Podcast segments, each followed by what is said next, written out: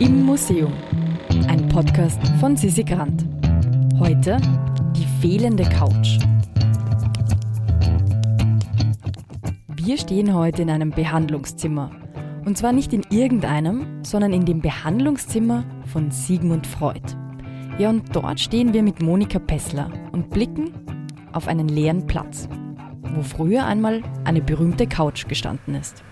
Wir befinden uns hier im Herzstück des Sigmund Freud Museums und gleichermaßen auch im Herzstück äh, der ehemaligen Wirkungsstätte von Sigmund Freud, in Sigmund Freuds ehemaligen Behandlungszimmer. Mein Name ist Monika Pessler und ich bin die Direktorin des Sigmund Freud Museums.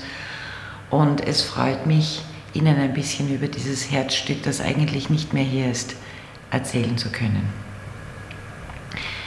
Der Mittelpunkt dieses bedeutenden Raumes, wo Sigmund Freud vor 100 Jahren gemeinsam mit seinen Patientinnen äh, Traumforschung und Psychoanalyse betrieben hat und auch die Methode der freien Assoziation entwickelt hat. Äh, Im Zentrum dieses besonderen Raumes stand ursprünglich die Ikone der Psychoanalyse, die psychoanalytische Couch. Und wenn Sie hier wären, könnten Sie sehen, dass diese Stelle, an der sie vormals stand, lediglich markiert ist und dass das Objekt, diese Ikone selbst, nicht mehr zu sehen ist in Wien. Und das hat einen traurigen Grund. Der Grund ist, dass Freud mit seiner Familie 1938 vor dem Nationalsozialismus fliehen konnte und auch in der Lage war, mit Hilfe von Freunden, unter anderem der Marie Bonaparte, all seine persönlichen Besitztümer ins Londoner Exil mitzunehmen. Seine Antikensammlung, seine Möbel und auch das Instrument der Psychoanalyse, die Analytiker-Couch. Wir haben versucht, ähm, viele fragen mich, warum man nicht sozusagen die alte Couch aus London wieder äh, nach Wien bringt oder eine Couch herstellt, die den Eindruck erweckt, als wenn sie Freuds Couch wäre und als wenn Freud erst sozusagen vor fünf Minuten den Raum verlassen hätte. Also diesen besonderes Zentrum der Psychoanalyse räumlich gesehen auch ähm, so zu gestalten, äh, wie es einmal ausgesehen hat, was uns ja auch möglich wäre aufgrund der Fotografien von Edmund Engelmann, einem jungen Fotografen, der 38 alle Räume in der Berggasse 19 noch einmal fotografiert hat. Das ist äh, auch aus ethischen Gründen nicht möglich, weil würden wir als Kuratoren diese Couch oder eine als Ob-Couch an diese Stelle stellen, würde man sozusagen verleugnen die dunkelste Zeit unserer Geschichte. Es wäre so, als wenn der Holocaust und die Vertreibung nicht stattgefunden hätte, wofür auch Freud äh, Paspo Toto steht. Das heißt, wir haben aber versucht, die Spuren zu finden, die diese Couch eventuell zurückgelassen hat. Und die Spuren, die am Boden einst geblieben sind, die sieht man nicht mehr, weil Edmund Engelmann, der junge Fotograf, als das Museum gerade eröffnet, 19, in den 19, Anfang der 1970er Jahre, kehrt in die Berggasse zurück und behauptet, noch dunkle Spuren am Holzparkettboden äh, zu sehen, wo einst die Couch stand. Natürlich ist in der Zwischenzeit dieser Museumsboden öfter behandelt worden und diese Spuren gibt es nicht mehr. Und so haben wir Schichten der Wandfarbe abgenommen, bis wir tatsächlich auf Spuren dieser Couch gestoßen sind.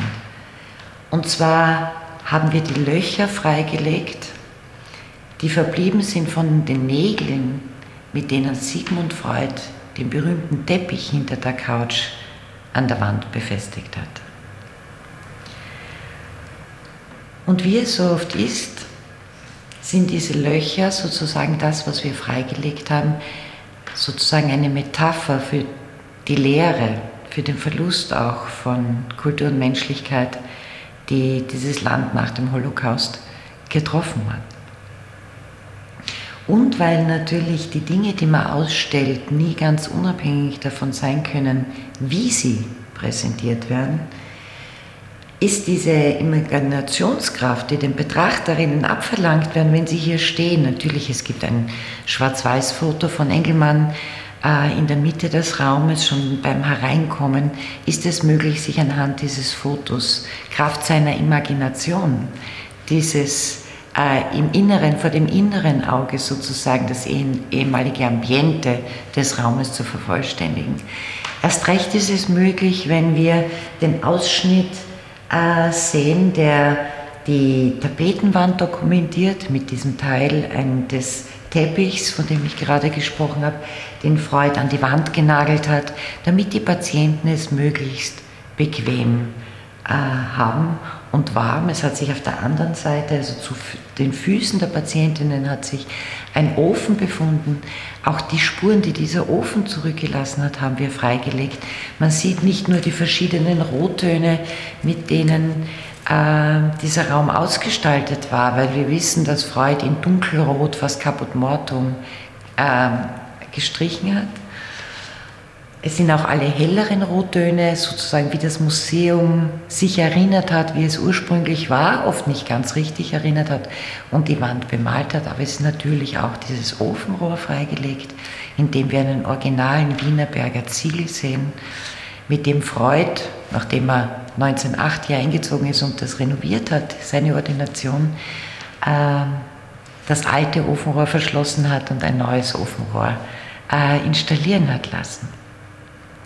All diese Kleinigkeiten, all diese kleinen Spuren, die wir hier sehen, ermöglichen es noch einmal, nicht unähnlich den Patientinnen und Patienten, die auf Freuds Couch liegend versucht haben, ins Unbewusste ihrer Regungen und Empfindungen vorzudringen und in ganz freier Imagination zu konstruieren und auch äh, zu imaginieren, um sich zu erinnern auf die ähnliche Art und Weise, wie Freud das seinen Patientinnen und Patienten abverlangte, verlangen wir das jetzt sozusagen von unseren Besucherinnen und Besuchern.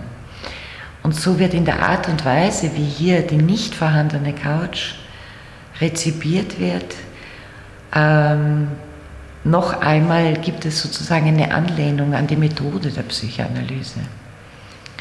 Freud hat ja mit der Couch, die er eingeführt hat als Instrument, wie ich schon gesagt habe, der Bequemlichkeit, die er zu seinen äh, Lebzeiten der Couch und der Divan, das hatte auch etwas Anrüchiges.